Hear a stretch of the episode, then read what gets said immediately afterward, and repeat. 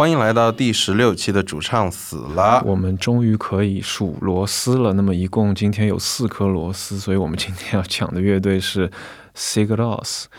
嗯，其实 Sigloss 呃，就我们听众肯定都知道了，就是所谓的后摇的所谓四皇之一嘛。然后我们今天呃，其实还有一个契机，就是最近中信出版社出版了一本书籍，叫做《尖叫的经典：冰岛音乐简史》。那么这本书其实是由张长晓老师和冰岛的古尼老师两位一起合著的。那么我们今天是有幸请到了其中的张长晓老师。那么张长晓老师给听众们打个招呼吧。呃，主播已死的听众朋友们，大家好，我是张长生。嗯，对，主播，我们俩主播，对对，好的，嗯。嗯，那我是主主播死了的主播 B，我是另外一个。的佳节啊，好，那么首先先进入我们的听众反馈吧。嗯，好，对，那么首先这个事情是网易云跟小宇宙呃各有一条留言。那么网易云呃这位听友男子二百米游泳啊，感谢你的来信，说咋没介绍了呀？那小宇宙有位听众叫桂树，他说好卡，你们为什么节目这么卡？也感谢你的反馈。那么我想说一下，就是国内线上的第三方托管平台网易云。和这个喜马拉雅呢，我们这个因为，呃，他们可能会有一些 bug，然后 show notes 里边也没有外链，而且有时候我们可能有听了一段时间之后发生一个 bug，就是。经常 show notes 会消失，那么我们现在的 show notes 现在还都是用 RSS 来这个收听，所以说，呃，还是建议各位用小宇宙或者苹果 APP 来收听我们的节目。那么至于小宇宙，呃，这个桂树这位朋友的反馈说有卡的话呢，这个小宇宙其实你把它加到那个播放列表里边的话，它会自动下载的。就等我们的节目，因为我们的 RSS 里边的内容比较丰富，而且音质都是比较好的，所以说，呃。会有一定的那个缓冲时间，如果说这个声音文件比较大的话，所以说希望你可以就是下载了之后就可以再收听啊。OK，那接下来进入我们的这个现场回顾环节。那么上个月就看了佳杰，要不你来说一下？上个月我们就看了一场，是 你演了一场，对我我我们乐队参参与了一场演出，叫做其实是一个新的演出系列，叫 Post 上海摇滚季。呃，是育婴堂主办的，然后今年是相当于第一届。我看了主办方也说，就是说他们希望呃往后每年都可以有这样的一个机会去办一场以呃后摇或者说器乐摇滚为中心的一个系列演出。然后呃，就第一届嘛，然后就我们很有幸被邀请。然后当天晚上除了我们 N Corporation 之外，还有嗯 Appendix 和 Nameless 和泥浊类。对对，然后。毕哥那天也在，要不你来讲啊？对，我先说一下吧。你们团演的非常好啊，就是嗯，第一、第三首给我印象特别深。那么我们要不要先听一下你的这段录音啊？好，OK。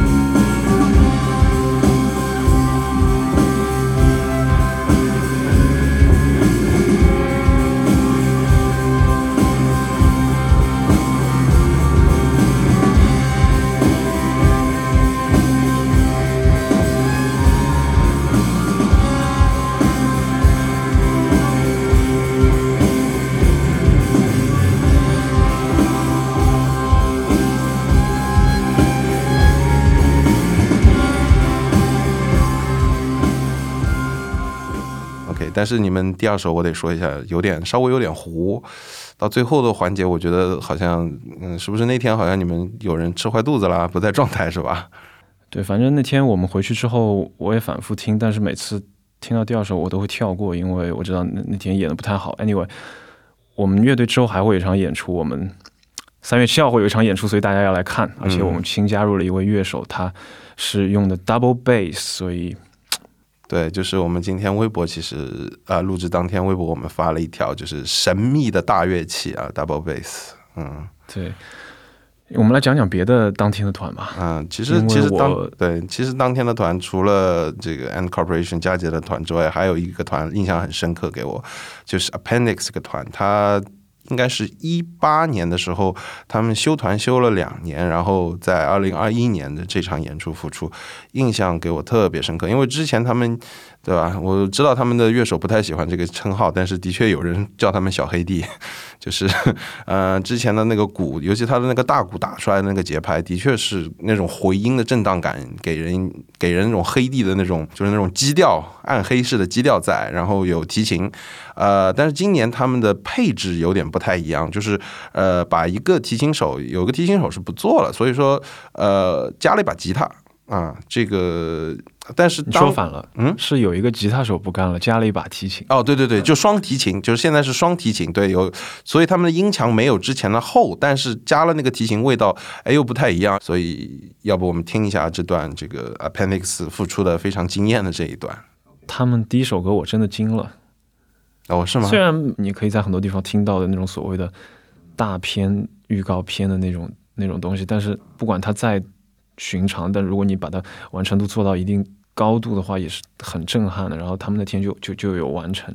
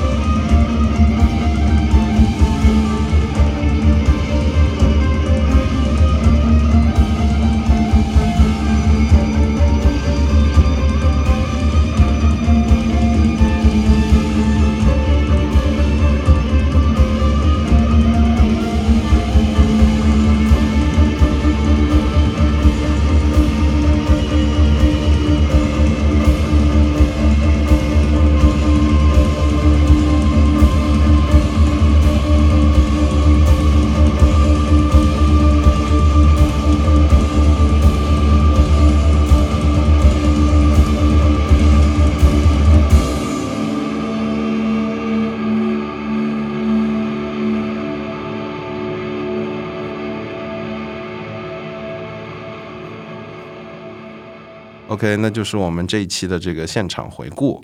呃，那么接下来就到了我们主题讨论的环节。那么我们欢迎张长晓张老师 啊，来来到我们这个节目做客，来聊一下这个 Cigar Rose 这个团。嗯，我想先问问看，毕哥，你有看那个这本书吗？就是这本书的第十二章是，呃，第十二章肯定看了《Cigar Rose》，但是我是我可能除了流行的两个没有看，其他都看了。就这本书其实真的非常好，尤其它的印刷质量很好，都是彩彩页的那种，像彩胶一样的彩页。然后它的整个目录，呃，包括它整个的行书条理，是相当于把整个冰岛的音乐史给你展现在眼前。对对，中间印象给我很。深深刻的，当然除了我们最熟悉的 Cigar Rose，还有这个 Bjork，然后还有 Goose Goose 都在里边，就写的呃为什么成团啊，然后他们有什么作品，然后去哪里巡演，都写的非常的详细。也感谢张老师给我们这么一个 gift 啊，这个礼物给我们乐迷啊，有有兴趣的朋友，我们这里这一期的 show notes 里边也放了他的这个链接，大家也可以去这个京东啊、淘宝上面去购买。OK。张老师，嗯，我这边其实有一个问题还蛮好奇的，想先问问看您，就是关于这本书的，嗯，因为这本书的话，其实是您和古尼先生合著的嘛，然后这本书的话，其实你们是一个大概是一个怎么样的合合作的形式的？呃，他这个其实这个合作的话，是我很早的时候，大约是五六年前吧，开始去冰岛嘛，后来我就在冰岛这个认识了古尼博士哈，这个也是阴差阳错，他特别有意思。认识以后呢，我就我就聊了聊我当时听的一些冰岛音乐，像 Sigur、斯皮奥克。但是除了这些之外呢，那姑娘呢就是跟我讲，他说其实冰岛有很多知名的乐队，但是他们可能在世界上并没有名气，但是他们在本土来说，要知名度要远远大于这个 Sigur，并且是他们的质量都是非常一流的，啊，可以说他们的人才层出不穷。他就说了之后呢。啊，我就非常感兴趣，就想问他有没有这方面一些资料啊？他说他曾经其实有有过整理一些冰岛的这个，呃，一些冰岛的音乐史啊和各方面，但是他也没有说完全把这个做出来。然后当时呢，我就想，哎，你愿不愿意把这个，呃，就是咱们把这个冰岛音乐介绍到中国来？他当时呢，对他来讲，实际上也是有点不可思议嘛，因为冰岛这个国家它是一个非常小的国家。而对他们来讲呢，另外一个对比就是中国是个大国，对吧？这是一个，就是他觉得如果是，呃，我当时跟他提这个想法的时候，他就非常感兴趣。所以是这本书基本是在古尼博士他做的一个梳理的是冰岛史的框架。但是呢，我后期是进行了这个冰岛音乐人的采访，就比如说我见这个 Sigurds 啊、Momo 啊，所有的一个一个采访之后，把一些我对采访一些感性的东西放了进来。尽量做到它不是那么枯燥啊！如果只是平铺直叙聊这个音乐人的一个一个历程各方面，因为我们当时想的可能都是维基百科就可以做到，所以说最终这个书就等于是整理出来了。其实他花的时间我觉得还是还是蛮长的，因为这个整个冰岛语，我觉得它跟其他国家语言还不太一样啊，这实在是这个它尤其是翻译这一块儿，我觉得把一些歌手的这个名字还有他们那个歌曲的名字翻译，这个是可能是。到现在为止，我觉得有一些歌曲可能还是需要要要待修改，因为它很多双关的意象，就像咱们汉中文一样，就是你你有的东西它无法用中文表达，你可能用冰岛语，它就可以，呃，来表达说。我打一个比方哈，就是流行音乐这个词是很简单的，对吧？这个但是你翻译成这个中文，咱们叫流行音乐，英语叫 pop music，但冰岛叫天语艺术。天语艺术，天空的天吗？对，天空的天，然后这个天语艺术呢，它其实就是这个，就代表的是一种是呃，就是我不知道你你你能不能感受到这个它这个语言所所字面意思翻译的话，就是天语艺术，就像天书一样，就是他认为音乐是这种等于是来自于上上帝所给他们的一份礼物啊，而不是说是很简单的一个字面意思音乐嗯。哎，这个很有意思。你刚说的是天空的天以及语言的语，对吧？对对对，所以就是这是流行音乐啊。因为因为这个，我时常我我后来哈，我对这句话的理解有一个个人感受，就是它这个天语艺术就好比是这个呃天音乐音乐这个东西是抽象的，就像天空当中的云彩，对吧？而我们这个流行音乐呢是接地气的，这种属于大众民间的这种。那么，当这种接地气的我们大众的这种民间的，我们这个人类生活的生活在这个地球上啊这一块儿，然后也就所谓的地嘛。然后，当天空当中的音乐和我们所谓的我们比较接地气的这种生活结合起来的时候，就产生出了它这种流行音乐。这个是我自己的后来的一个理解。嗯嗯。哎，说到这个，哇，这个真的很还蛮震撼的。我第一次听说“天与艺术”这四个字。嗯，但是，我突然有一个联想啊，你刚刚提到说冰岛其实有很多本土的乐队，在冰岛本地他们是很有名，他们是被很多人喜欢，但是在呃，就是说其他国家其实并没有那么出名。然后我就想起来有一部对，有我就想起来有一部纪录片叫那个 Backyard，就是后院，是冰岛本土的一个纪录片，就是他他是怎么说一个有一个人在自己家的后院办了一个呃音乐节这样，然后我就想到。是不是说在冰岛这样的一个地方，他们天空很宽阔，然后自然风景很很，就是说很很很美嘛？然后大家可能在享受这个音乐的时候，就大家一抬头看到的就是天空，然后久而久之就会有这种联想产生。不像我们可能在城市里一抬头看到的并不是天空，而是很多高楼什么的，所以我们不会产生这种联想。随便说说。我觉得其实这个倒是我个人感觉哈，可能你说的是代表那个。从那个表面意思上来讲是有这种可能的啊，但是我认为就是冰岛音乐它所传达出来给我的现代音乐的一个内核所在哈，就是洒脱、自然和真实。那么它最大的除了这几个，就是它比较自然啊，所谓的我就是冰岛的整个风光、自然风光和我这个整个人的这种自然的状态，它是比较吻合的。然后就是它传达是一种真实的状态，这种真实的是我不是我我无论做一个音乐还是做一个艺术，还是说所谓的日常工作，我的这个人的状态就是一种我自己的一种状态，而不是说这个社会的行为规范所驱使我去做成这个社会的所所让我成为的那种人，对吧？就是你在冰岛会发现一个很神奇的现象，就是说大家并不是说见了面都是那种寒暄打招呼啊。就更不可能那种所谓的拍马屁啊，或者是这种跟风雷同啊，这种东西特别少。因为在冰岛，它这个地域里面，他喜欢怪异的东西。他觉得你只要是这个有自己的风格，然后也就所谓我们的非主流，还有这个不合群啊，你这种古怪的东西，是认为你是对艺术的坚守和尊重啊。所以就是从他这个大环境上，其实就已经给了我们每个人一个。生存的空间，就我们不用活出就是这个社会所要我们活出的那个样子，我们可以去做一个属于自己的。所以，我我就经常跟朋友开玩笑啊，我感觉冰岛这个地方是把全世界所有不合群的人都聚集在一块儿，组成了一个国家。哇，就可以说非非主流的圣地是吧？啊，非主流圣地。所以说，你到了冰岛，你你就是说说白了，你就裸奔啊，他他也没人那个看你。各种奇葩的现象太多了。我到冰岛，其实我有一个最大一个感受哈，我觉得他们对于，就为什么 Sigurds 他能去创造出这种音乐来哈，像其实很大方面它取决于他对事物和生命的一种尊重。我们生活当中，你像在中国，我们接受教育哈，你比如说你看到岩石和大山，你可能的第一反应就是说这不过就是一个风景，对吧？还有这是一个呃是名词解释啊，或者是一个状态，这是一个物质，但是呢，你不会。把它看作成一种生命的方式去理解，但是在冰岛，恰恰就是我觉得已经就是很相反，就是他会把岩石、树木，还有这个所谓的泥土，会带有生命的那种理解方式去看待他们，认为他每一个东西都是带有灵性的哈，都是可以说话的。所以我到了冰岛之后的，看到我我有一些冰岛朋友哈，冰岛音乐人，他早上起来他做的第一件事就是要和树说话，我当时。我第一反应我就觉得，就觉得有点不可思议，就这人是不是就是抽大麻抽多了，还是说在这个这个什么情况？但是他确实他自己的一种状态就是，他早上起来，他就是先和树说话，他认为这是倾听自然的声音。呃，你时间长了，你你也会，我觉得这种这种跟树说话，就像咱们中国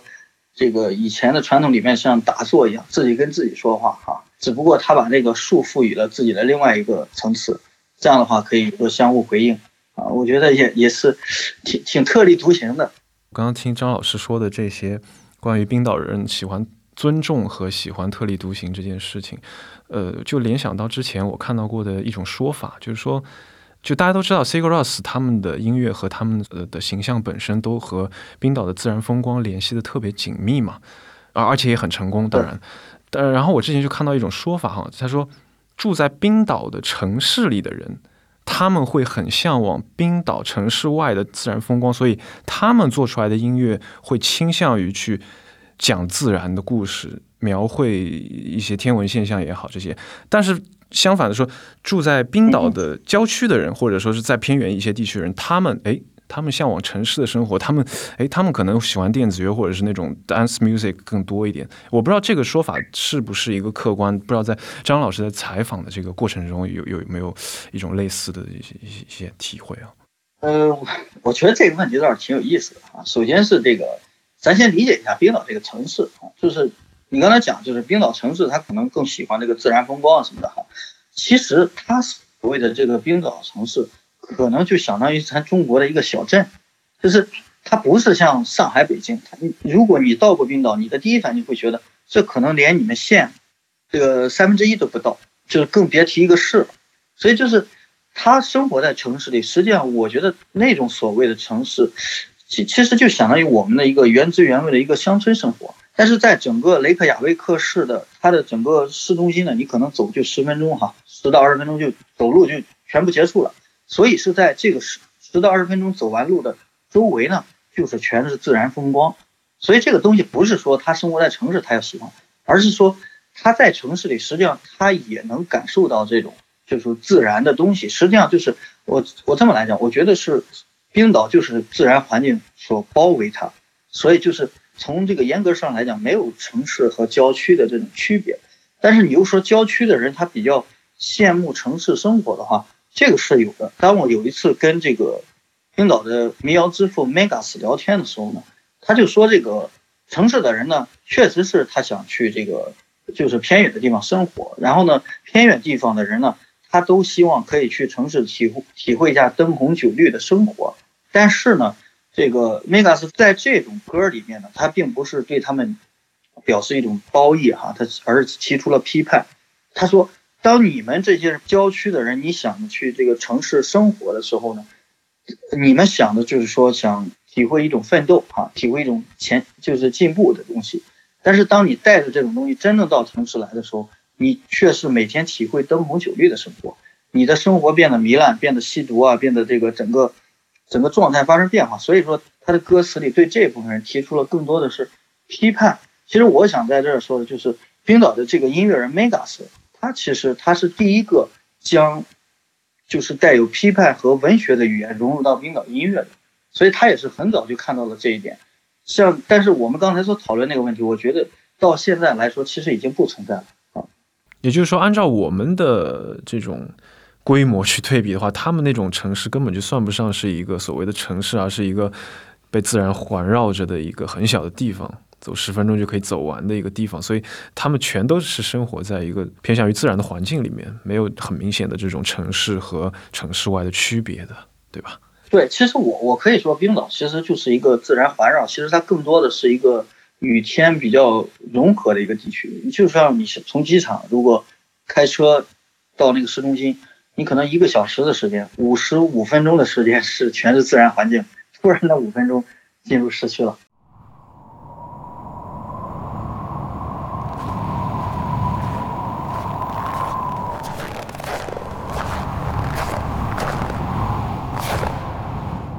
这里是聚焦器乐摇滚的音乐谈话类博客，主唱死了。我们推荐你使用泛用型博客客户端订阅收听。如果你有什么对我们想说的，欢迎通过各大平台给我们评论留言，也可以访问我们的主页找到进群的入口。如果你喜欢我们的节目，想支持一下，也可以转发朋友或者给我们捐赠。以上所有的链接都可以在我们的官网主唱死了点 x y z 主唱死了的中文全拼中找到。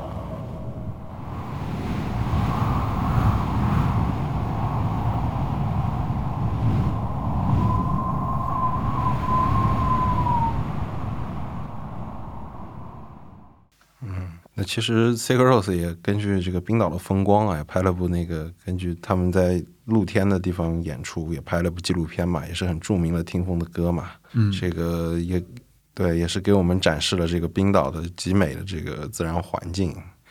对，然后这个也会放到这个 Show Notes 里边这部这个电影。然后其实冰岛这个和中国的这个关系啊，就是现在这个。呃 s i g a r o s 这个乐队，他就来过两次，都是在香港，就是一次二零一三年的那个旧机场的亚洲国际博览会，还有一次是呃 Clock and Flap 啊，就是二零一五年 Clock and Flap。就据我朋友说，就是呃，其实 s i g a r o s 他的音乐，就在我的第一次听 s i g a r o s 的概念里边，就是觉得。他是用就是 Yonsi 他们的主唱 Yonsi 用一个很高的高音，然后他的吉他拉弓的这个音墙，还有他比较干净的这个键盘音色，他是就是这是他的标志性的东西嘛。但是我的朋友在那个 Clock and Flap 里边，他去看的时候是，哎，他说觉得现场很朋克，就 说他们的鼓还有 groovy 非常的让人那个能够兴奋起来，就是可能和。大部分人就是听专辑，对这个 Sigros 还有他的这个现场，可能有一个强烈的反差。我不知道这这件事，这个张老师，你这个采访的过程中有有感受到吗？或者你看他看过他们那个现场？呃，其实这个咱还是还是回到冰岛人这个性格上哈。我觉得从这个分析的话，你可能就就能理解啊，就是你朋友看到现场的时候，发现和他理解的不一样，对不对？那么。整个冰岛人，我刚才已经说了，他所谓就是他们喜欢的东西就是独特性和与众不同，他最讨厌的就是重复性的东西，啊，所以就是其实 Sigurds 他在每一场演唱会做的时候，他就尽可能的去想带给观众一些不一样的东西，这种东西他觉得是他作为这场演唱会呃，认为它存在的一个价值。所以，当你看他那场那个回家的那个电影啊，叫呃黑马，就是他那个电影里边呢，其实你看到了 Sigurs，他其实在切换不同的演出场地，对不对？那么其实好像是感觉，就是就是在不同演出场地，感觉好像一样。实际上，他整个他想表达的就是他在不同演唱场地里所赋予 Sigurs 所赋予他不同的含义，所给你不同的感受。来创造出每一场演唱会实际上都是不一样的，啊，这个实际上就是跟那个美国的 Bob Dylan 是，我觉得和 David Bowie 是比较像，就尽可能的发挥他的自由的想象力，将他自己的每一场的一种状态放在里面。我觉得这这种也是冰岛人的一个性格的体现吧。还有，就刚刚张老师提的这一点，我觉得其实也是，就我听 Sigur Ros 的时候，我有这个感触啊，就是他们挺讨厌重复自己东西的。虽然说后面可能国际化了之后，有一些就是他那种。标准的那种 Sigur Ros 的那种感觉一出来，啊，就知道是 Sigur Ros。但是他比方说第一张的 Vom 就是那个希望，还有他那个一个美好的开始这两张，其实跟他之后的专辑是完全不同的。就 Vom 在一九九八年还出了一张混音专辑，我是强烈推荐我们听众可以听一下，就是他的 Remix 里边很多的不同的切片采样混进去，把那个 Vom 完全。就就解构了，然后再出了这张专辑，就是你会感觉这是完全两两张完全不一样的东西，你根本听不出是 remix 的痕迹。我觉得就就是不是是因为刚刚张老师你说的这个洒脱，还有他的不想重复这一点，会造成了冰岛音乐人，包括 Sigur Ros 这样的一个情况，是吧？当然不光是洒脱，还是得有才华嘛。就是我我经常讲嘛，我说一个艺术家你怎么看他是一个真的艺术家，还还是一个所谓的一个商业艺术家哈？我的判断标准就是，你看他十年以前他的音乐风格和十年以后是否一模一样啊？所谓的就是基本上是一样的。如果是没有大的变化，就是不断在重复的话，那肯定不是一个艺术家。那一个艺术家他对自己一定是有这种艺术的标准的要求的，就是他每年的状态是不一样，那他所创造出来的音乐也是不一样的。所以我觉得钟 C 这个人嘛，我跟他接触的时候最大一个感受就是想法特别多。呃，就他老想把自己各种奇怪的想法，所以放到他的音乐里边。所以你看到他用提琴弦拉那个吉他什么的，你这样一想也就不怪了，你知道？就是他尽可能的去，就就反正有点像咱们那个小时候的一种状态，就是无拘无束。我也没有别人告诉我什么样音乐是对的，什么样是不好的，什么样的东西是这种规范性的。我要做的就是我自己想做的东西。所有的冰冷音乐人，你仔细观察一下，其实都是这个，这个非常明显。对，就是我们刚才提到的《Backyard》这部纪录片里面，还蛮能体现张老师刚刚说的，就这种无拘无束的，有点像是小孩在玩的这种状态的。就是你看很多他们采访冰岛的不同音乐人，都会都会都会感觉到他们其实没有想的特别多，但是他们很愿意去尝试不同的东西。呃，我我最近看到一篇零四年的采访 Sigur Rós 的有文章。就那那篇文章特别好笑，因为就是大家可以大家知道，就是采访乐队嘛，你你总归会有一些问答，或者是讲出一些具体内容。但是那篇采访通篇都是那个采访者在描述 C Cross 这个乐队有多么的不善于表达，就好像这个记者问他们三个问题，他就回答一个字，然后整场就尬住了，然后那个记者想办法再推进，然后最后。采访完了之后，就什么东西都没采访出来。我我不知道这件事情在在张老师接触 Sigros 的时候，还还是这样的吗？还是说他们就是变得更更加呃放开？那那我想问一下，那个记者是不是采访是主唱是吧？采访他们他那次我记得他采访的是贝斯手和鼓手两个人。啊啊，那那那我觉得，其实我跟他聊的时候，我觉得他还是非常。非常积极的是在不断的是在聊 Sigros 的一些作品，想告诉大家，呃，他们想表达什么。呃，我我自己还是很强烈能感受到，就是 George 他们是，呃，愿意分享给大家，并不是像那篇采访里面说这个，就是好像他没回答几个字哈，或者说不愿意回答。其实我觉得他还是非常健谈的。至于出现这种情况的原因，我我觉得。可能与问题有关，或者说可能与当时那个环境有关，什么这个都是有可能的哈。但是从我个人感受一样，跟你说的是完全不一样嗯，可能我想他们就经过很多年之后，毕竟是一个超级大团，可能也也也就就也要学学着去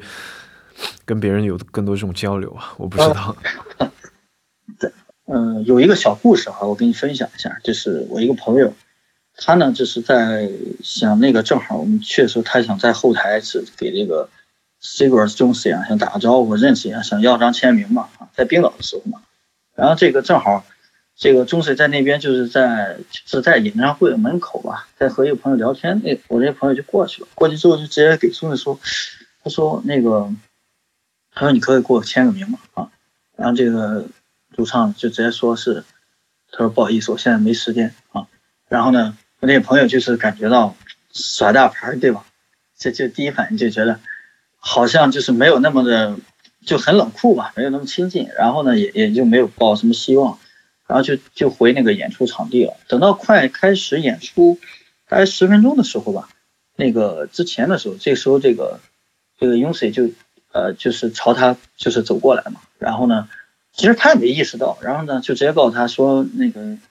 呃你你的 CD 在哪呢？然后就直接问你怎么样，CD 在哪？然后就直接就是给他签名了。签完名之后呢，就就直接就就那个走了，就说谢谢你们今天能来看我们的这个演出啊，就是。然后他走的时候，其实周围的人都还没意识到那个那个那原来是主唱过来了，因为他那个演出也是稍微有点黑嘛，不是那种啊，所以就大家也不知道那主唱过来了。然后等到他走到那个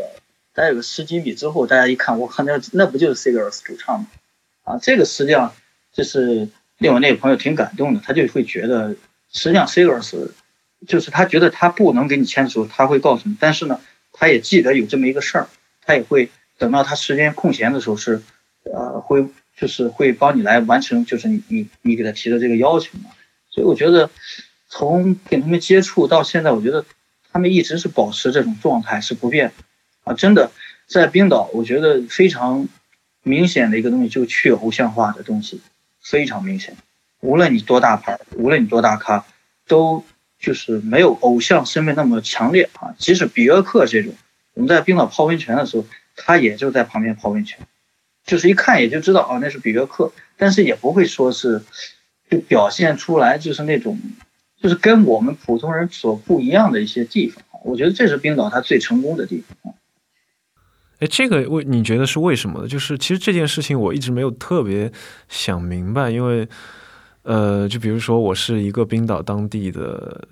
怎么说居民，然后我在咖啡店突然那个 s i g u r o s 一个乐队走进来了，然后按照很多的不管采访也好，或者是一些书里的说的事情也好，或者是你现在的口述也好，大家的反应普遍会是说，谁会在乎呢？就是大家自己继续管自己喝咖啡，没有人会跑上去说哇，这是偶像什么，是是这样的一个情况的，对吧？呃，对，这个其实特别有意思哈。我我当然今天我。我觉得哈，首先是冰岛这个国家非常小。你到了冰岛呢，你的第一就是，尤其雷克雅未克这个城市，呃，它聚集了百分之八十的人口啊，就整个整个这个冰岛。然后呢，基本上在这个小镇上，就是这个雷克雅未克这个市了，基本上这个周围的人，大家基本都是亲戚啊。比如说这个人，啊，卖你去这个商店里买这个纪念品，他可能是比奥克的阿姨开的啊。你又去那个服装店，因为中 C 的这个姐姐又开的。你又去了这个书店，又是这个 Mom 的妈妈开的，反正就是他处他出现在一种，就是这个岛国上很多人几乎大家都认识，就像一个呃邻居一样，就是很熟悉啊，不会就是你即使说我看到你比奥克很有名了，就是大家都是那种就是相互熟悉的一种状态的话，你也不需要说我我要去你面前去要一个签名，对吧？就是他没有那种。疏就是特别的远的疏离感哈，另外就是岛国的这个有三十万的人口，呃，有三十万这个多的人口嘛，他其实有四分之一的人都是从事这个音乐创意产业啊，这已经很很多了，对吧？就是当大家都在从事这个音乐行业，就是已经达到一个层次的时候，实际上大家都是基本上就是追求的一种是，呃，我要做出像 Sigurs 那样成功的作品，而不是我要羡慕 Sigurs，。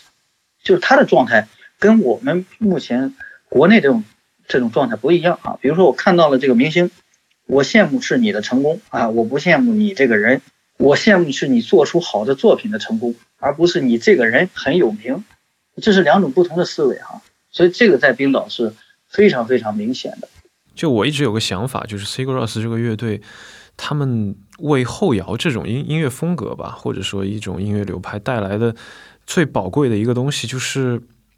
就是他们把冰岛的自然风光这件事情跟他们的这种音乐强绑定了，然后。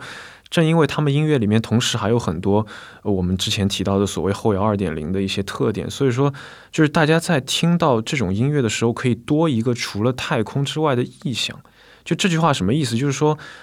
我觉得就是说很多后摇音乐在大家在听的时候，呃，会联想到的画面当中，经常会出现的是宇宙。然后太空和或者黑洞啊，或者一些就就类似于这样的东西，但是 Sigur Rós 就就很不一样。就是当你听 Sigur Rós 的音乐的时候，即便说他们在可能说是早期或者说中期有很多跟其他很多后摇乐队类似的一些作曲的结构，但是你会联想到的东西是冰岛的那些美丽的自然风景。就这件事情是 Sigur Rós 做的很成功的，就是把自然意象和他们的。音乐联系在一起，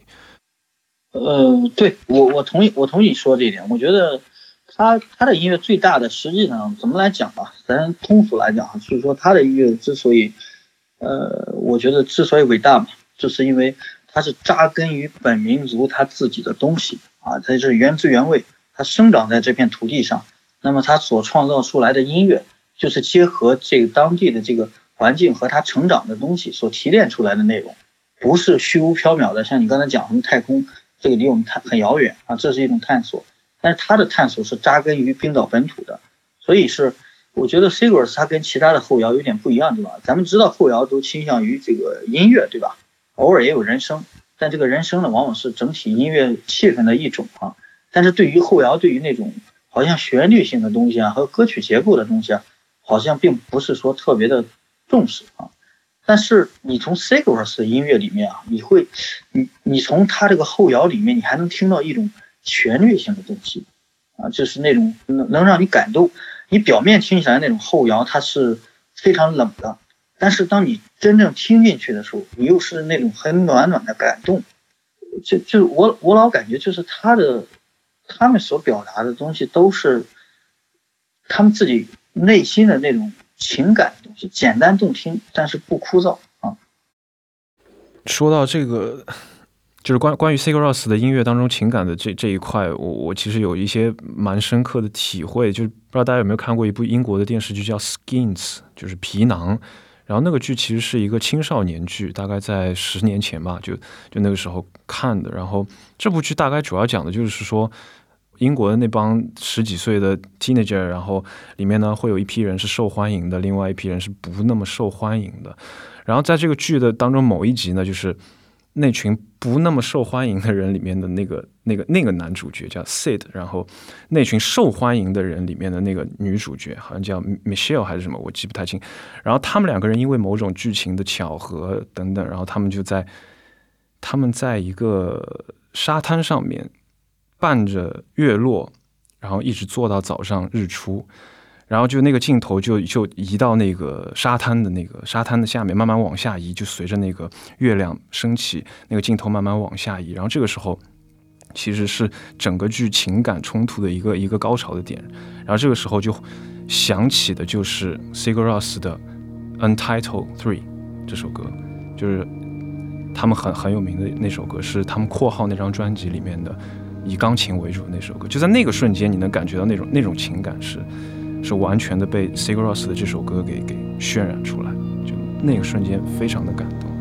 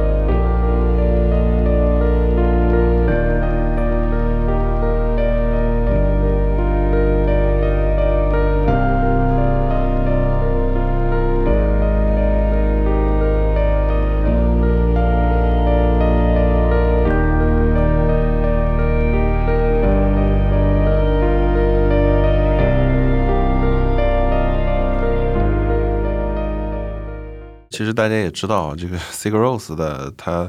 主创自己创造了一种语言啊，这个事情，这个我不知道，就是他他是因这个第一张专辑这个希望 Vom 而得名，然后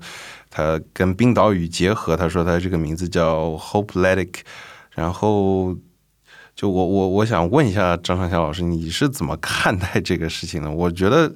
我的理解是，是不是 Sigur Rós 在向听者证明，就是在他的音乐环境的营造下，他是不是觉得这个只要能够表达他的情感，那么这歌词不是特别重要？呃，我也问过这个，问过他们啊，我觉得，哎，我说这种唱法是怎么样的？实际上我在冰岛遇到过两次，我就能，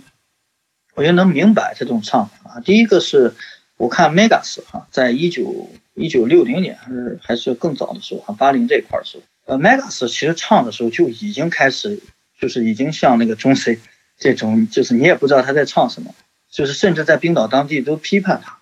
啊，说这个你唱这什么，这这个垃圾，不是说这种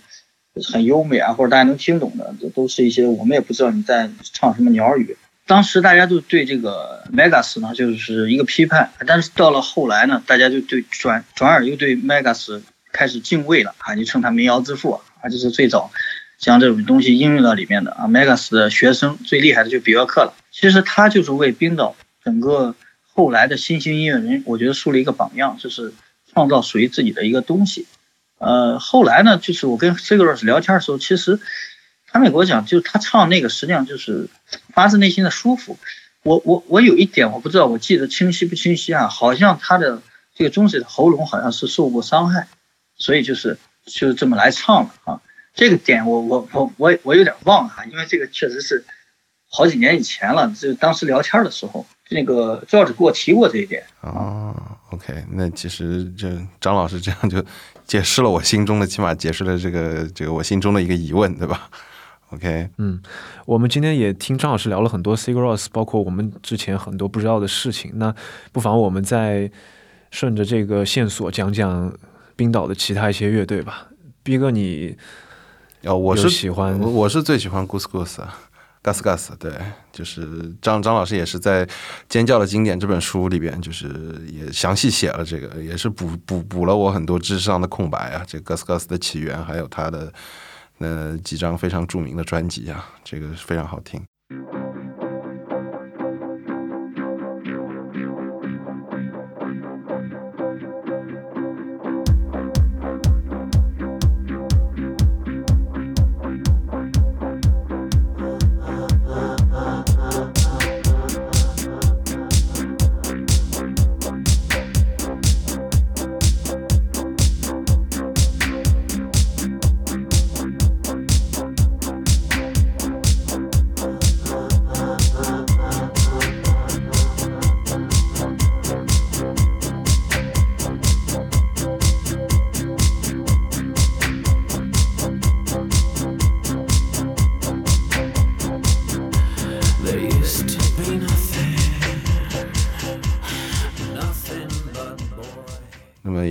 张老师也给我们讲一下，或者你这里觉得你书上还没有写到的一些，就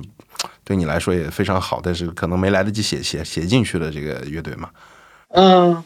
我觉得其实冰岛要写的东西实在是太多了。我我可以介绍一个，就是我在冰岛，我觉得挺震撼的啊。那天晚上还挺挺有意思的，就是有一个女子乐团，叫做。嗯，反正翻译成这个中文就是叫俄罗斯娃娃嘛，就是你知道那种俄罗斯娃娃一个套一个的是吧？嗯，啊，套娃对，俄罗斯套娃。然后呢，当时是那个电波音乐节哈，就冰岛电波音乐节，然后就去看了，他是在一个小酒吧里他们演出，有一个女子乐队呢，他就整个现场演出，我觉得挺挺震撼，就是每一个女孩呢，她都参与到这个音乐里面，她不是说那个简简单单的就是大家。你弹这个吉他，我弹贝斯，就这，还是说每个人都在不换不同的乐器，用不同的这个，就是能用现场各种东西来来把这个音乐配合出来。然后大家是这种音乐，不是是现场有在这个编排好的基础上又加入了现场的即兴，所以整个感觉特别好。尤其是那个 那个晚上到高潮，你知道发生什么事儿？就我前面那个两个男的，就直接就全脱了，全脱了，然后。全脱了之后，两个人就在抱抱着跳舞，哇，那时候可尴尬哈，我就真的是，我从来没有见过这种这种场合哈，是一丝不挂啊，就是那种气氛和那种感觉，我就觉得啊，这是真的是有时候音乐能让能把一个人的情感能调动出来啊，大家可以做出更疯狂的东西来啊，这是音乐的魅力。Airwave 音乐节应该特别值得去的吧？这个电波音乐节。电波音乐节非常非常好，我觉得它最大的就是它不是那种像咱们中国就搞一个两个大舞台放在那儿，对吧？啊，就是一群人去去去圈人吧，就是我一下五万一下十万这种。电波音乐节它最有意思的地方在于，整个冰岛的城市所有的这个书店、酒吧、咖啡馆，还有这个演出场地啊、剧院，还有大的大的这个演出场地，还有那个体育场馆、体育馆。全部开放，就是在音乐节期间的时候，全部都有演出。就是你觉得这个厅你不适合你，你就直接去向另外一个，也不用等。可能有两百场演出，啊，这有点夸张哈，可能有二十场演出同时进行吧。啊，你就可以一路上只要有一张这个电波音乐节的券嘛，你就可以所有的演出都可以看，就是一直从这头走到那头，全部都是演出，我觉得非常好。小，但是非常精致，而且就是它同时会有很多在不是音乐厅或者 live house 的地方去演出的这种这种看演出的机会的，对吧？呃，对，其实是不是音乐厅看演出这种是非常好的，我我我觉得气氛特别好。你比如说，就突然在，呃，在一个鞋店吧，咱就打个比方，就鞋店的正好就是平常是卖卖衣服卖鞋嘛，对吧？正好就在这个时候，突然有一个艺人拿了把吉他，然后呢，或者是就。在现场就是就是这种弹奏起来了。那么你你进到这个鞋店，你看这个东西的时候，还有一个艺人给你演奏的音乐，嗯，你的反应会觉得啊，这个这个音乐无处不在，就是很随意啊，但是你又觉得很舒服啊。你在咖啡馆随随地坐啊，都可以，就是现场就可以听啊，并且音乐风格是都是不一样的哈，不是说只有一种风格。电波音乐节它真正改变了我对音乐节的认识。就是以往音乐节，我觉得都是请大牌大咖，就是觉得你越重要，你就过来，然后怎么怎么样。但电波音乐节打破了这一传统，你只要有个性，我音乐节就邀请你。他就是只要你的东西是独一无二的、独特的东西，那你就可以登上我电波音乐节的舞台。非常棒！我分享两个我喜欢的，一个是，一个是我我前几年听到的，叫 Lara Runas。我不一定读的对，反正就是一个女生，然后她她做的主要是偏流行的音乐，但是就跟我之后听到的很多冰岛的偏流行的音乐一样，我总觉得他们做的东西很就很有灵性，就很灵。我我不我不我不太能准确的描述出那种感觉，但但就就就是很棒，然后。这个我们会放在链接里面。嗯，我刚搜了一下，他现在好像还是瑜伽老师，然后是一个什么治疗师，所以他们就会同时有好多职业也是常态。对，然后然后第二个就是我我刚才反复提的 Backyard 的这个纪录片，强烈推荐大家去看一下，因为我们在准备这期的时候，我本来是想在那个纪录片里面听他们在说什么，但是。但是那个纪录片是这样的，就是说他他会采访一个乐队，然后采访三分钟，然后放五分钟他们的 live。后来我看着看着就发现他们音乐太好听了，我不太想看他们说什么，我就跳着看他们音乐了。所以 backyard 后院的这个纪录片，现在在乐视这个网站上还能看到，强烈推荐大家去看一下。呃，我我也可以给大家推荐一支我比较喜欢的一支乐队啊，叫 Moon 乐队啊，冰岛的一个实验音乐，我真的觉得太棒了。这个乐队我听完了以后呢，我给大家介绍一首歌哈，就是他那个叫做呃浅草的隧道啊，就是我不知道你们听过，是那个，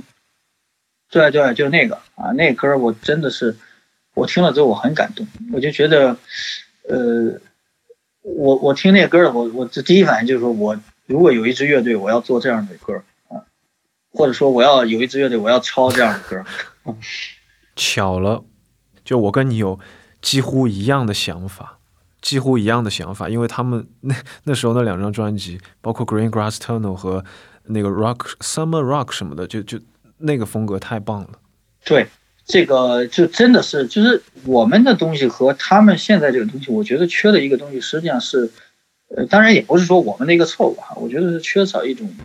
人性，把你自己的那种最独特的东西给给提炼出来。啊。但是冰岛，它就好像是从原始社会过渡到资本主义社会一样，它还保留了原始社会人纯真和那个洒脱自由的这一点，所以他的歌，嗯，会让你感觉很独特。其实真的独特吗？我觉得不一定是独特，而是。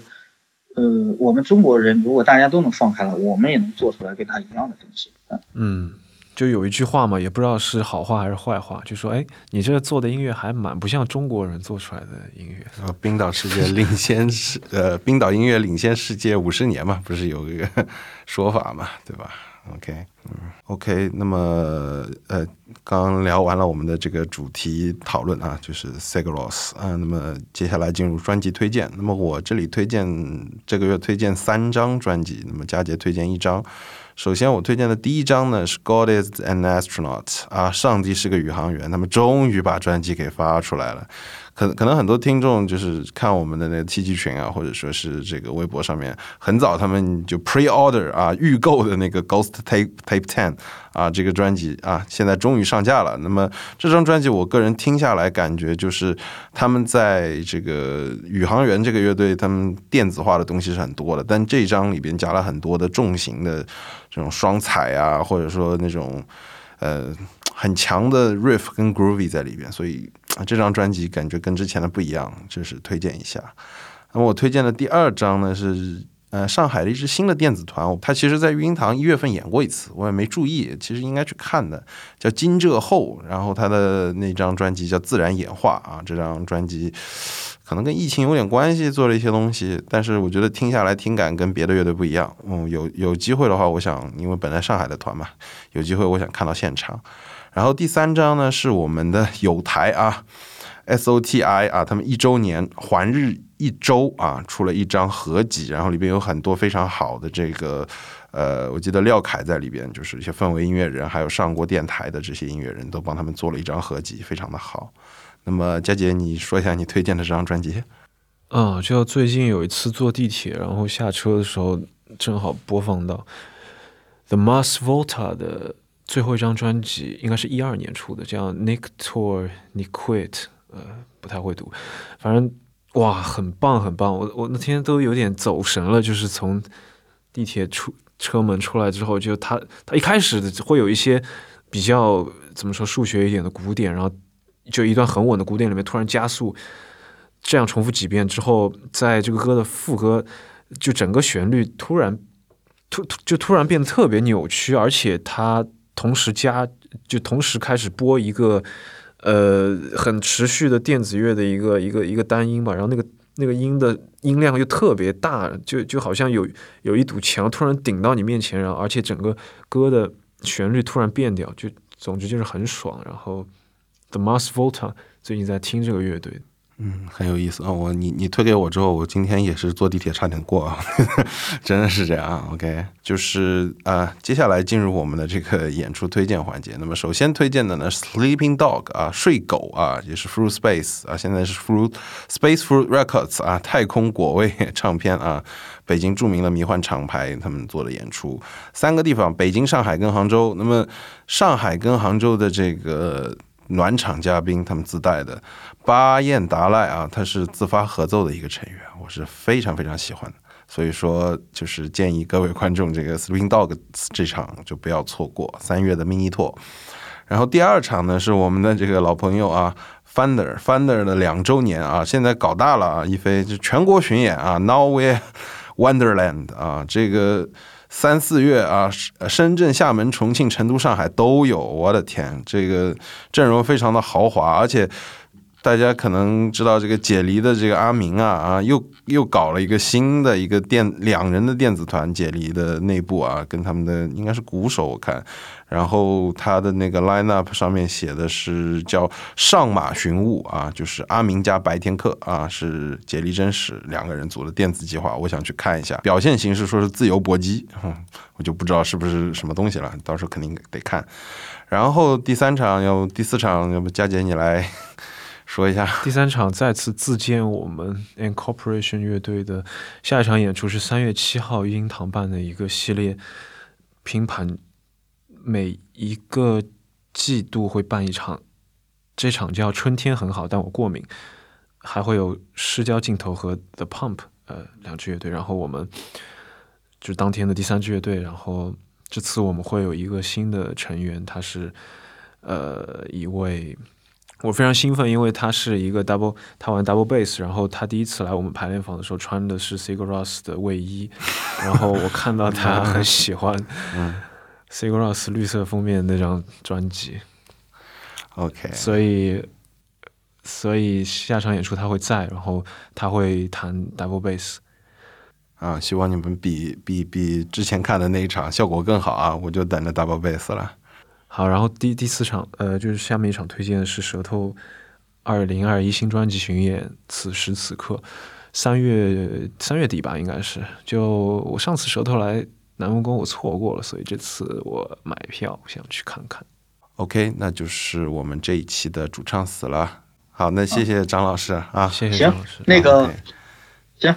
也也谢谢你们哈，我希望你们做出好的音乐来啊，有时间多交流。好谢谢谢谢啊谢谢。好的好，好哎好，拜拜，行好，拜拜，嗯嗯，拜拜，拜拜。感谢收听，感谢收听，那么我们下期下见，期再见，拜拜。拜拜。